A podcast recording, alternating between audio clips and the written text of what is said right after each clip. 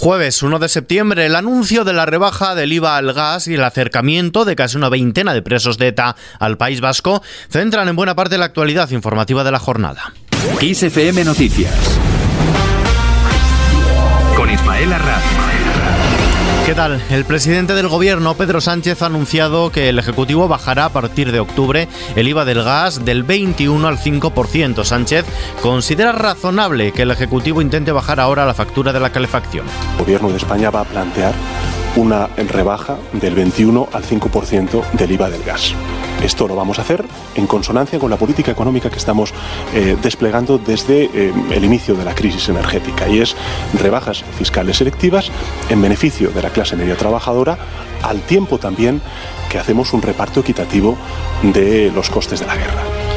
Ese es el titular que el presidente del gobierno, Pedro Sánchez, le ha dado esta mañana a Ángels Barceló en la cadena SER, una decisión que desde la oposición el presidente del Partido Popular, Alberto Núñez Feijó, ha lamentado que llega tarde. Cinco meses más tarde dice de que él realizara esta propuesta. Vamos a mandarle nuestras propuestas económicas al gobierno.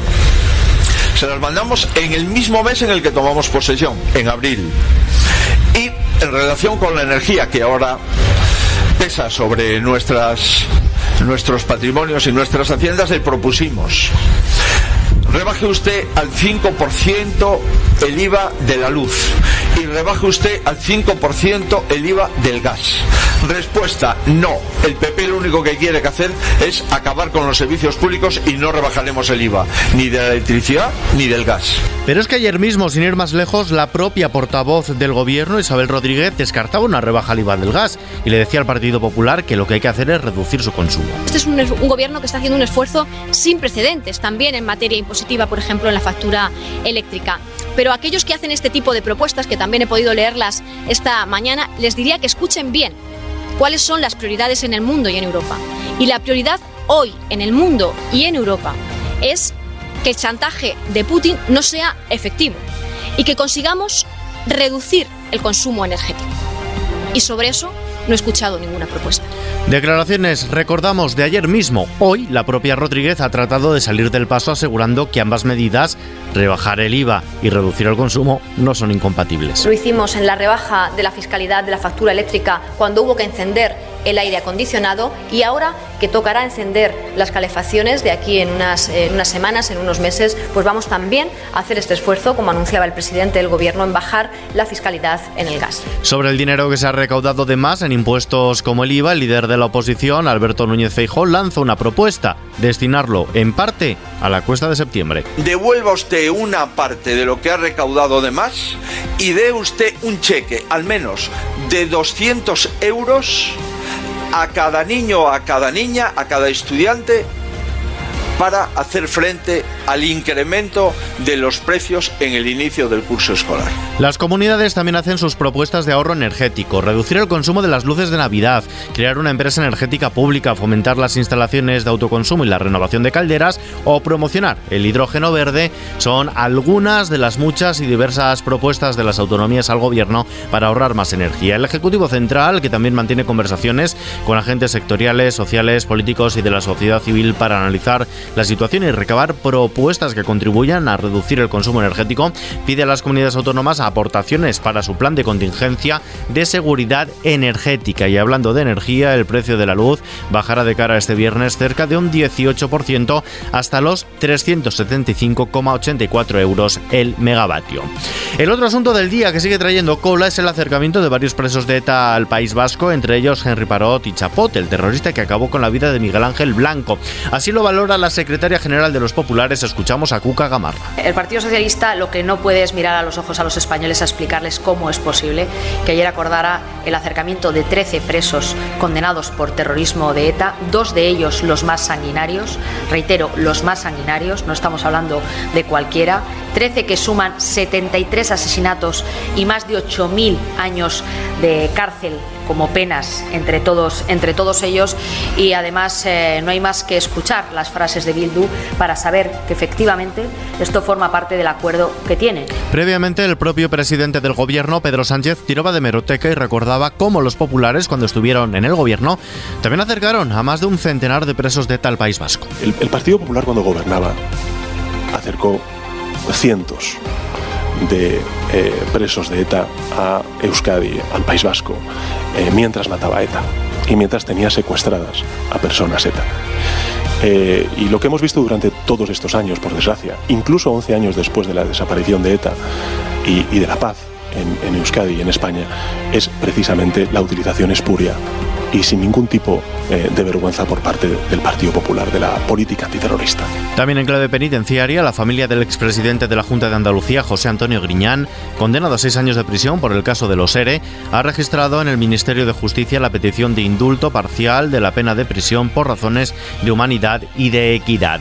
Más cosas, este primer día de septiembre ha dado inicio al periodo de cuatro meses durante los cuales el transporte en trenes de cercanías y de media distancia será gratis para viajeros habituales y en este primer día el uso de este medio de transporte se ha disparado en un 50% con respecto a un día similar en 2019.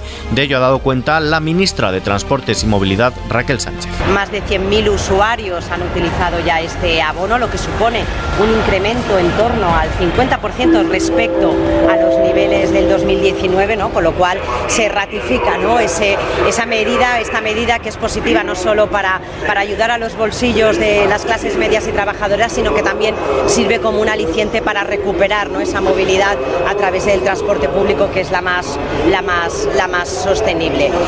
Sobre la rebaja del precio del carburante en Francia subvencionado con el dinero público, la ministra de Transportes sostiene que el gobierno está siempre abierto a replantear las medidas de ahorro y no descarta ampliarlas o prorrogarlas. Precios disparados en buena parte por la guerra en Ucrania. Allí, la misión del Organismo Internacional de la Energía Atómica ha llegado a la central de Zaporilla. Tras el primer análisis de la situación, valorará junto con su equipo la posibilidad de establecer una presencia permanente en la planta para estabilizar la situación y poder ofrecer actualizaciones regulares de confianza, imparciales y neutrales sobre cómo está la situación.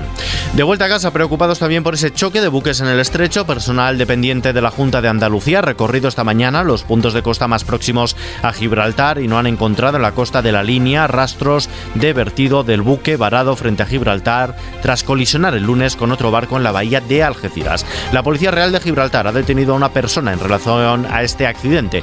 El ministro principal del Peñón, Fabián Picardo, asegura que el capitán desatendió las instrucciones de la autoridad portuaria gibraltareña justo antes del incidente. Picardo esta mañana en televisión española. Si lo hubiéramos traído de nuevo al puerto de Gibraltar o a la bahía de Gibraltar, el resultado hubiera sido inmediato. Se hubiera hundido el barco, hubiera habido un gran vertido de fuel, hubiera sido la decisión incorrecta y todos los técnicos nos avalan con la decisión que tomó la capitanía de Gibraltar. Eso no es una decisión política, es una decisión técnica que la manera responsable de buscar salvar las vidas de los individuos que estaban a bordo y de evitar un gran vertido de fuel era de traer el barco a donde lo hemos traído. En la bolsa el IBEX 35 consolida su peor racha de la historia, con la de hoy ya son 12 sesiones consecutivas a la baja después de que en este inicio de mes se haya dejado por el camino otro punto porcentual cerrando en los 7.806 enteros lo hace con las metalúrgicas a la cola. ArcelorMittal pierde un 6,13%, Acerinox se deja por el camino 5 puntos porcentuales, aunque entre medias se les ha colado La mejor parte se la lleva hoy Iberdrola, repunta un 1,16%. El euro se cambia por 1,0004 dólares. Y momento ahora para conocer la previsión del tiempo. Meteorología prevé para este viernes probables precipitaciones y tormentas localmente fuertes en el entorno de Pirineos, este de Cataluña y Menorca. En Galicia y el área cantábrica predominará el cielo nuboso con lluvias débiles tendiendo a remitir durante la segunda mitad del día. Nubes y claros en el resto del país con temperaturas máximas al alza en el litoral mediterráneo, principalmente en el levante, pero tenderán a bajar en el resto. Y terminamos. ¿Qué pasará? ¿Qué misterio habrá? Puede ser mi. Y desde luego que lo va a ser. La gran noche de Rafael, el internacionalmente reconocido cantante, será galardonado con el premio Billboard Trayectoria Artística y cantará durante la gala de los premios Billboard de la Música Latina 2022, que se celebrará en Miami el próximo 29 de este mes de septiembre. Rafael será honrado por su excepcional trayectoria profesional y sus contribuciones artísticas y personales que han influenciado el desarrollo de la música latina a nivel mundial. Con una carrera artística de más de 60 años durante la cual ha grabado más de 60 discos y vendido más de 70 millones de copias, Rafael ha sido un pionero de la balada romántica en español que con su voz y su estilo interpretativo singular ha trascendido fronteras culturales y geográficas. Yo soy aquel el tamborilero o Este Mi Gran Noche son algunos de sus grandes éxitos que acumulan ventas y streamings millonarios. En la actualidad celebra sus 60 años de trayectoria, lo hace recorriendo el mundo con su gira Rafael 6.0, el mismo título de su último disco.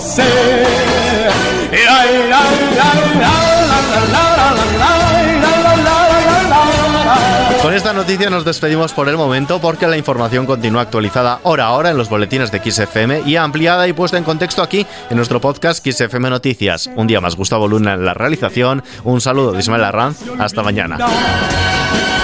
Podré reír soñar y bailar disfrutando la vida. Olvidaré la tristeza y el mal y las penas del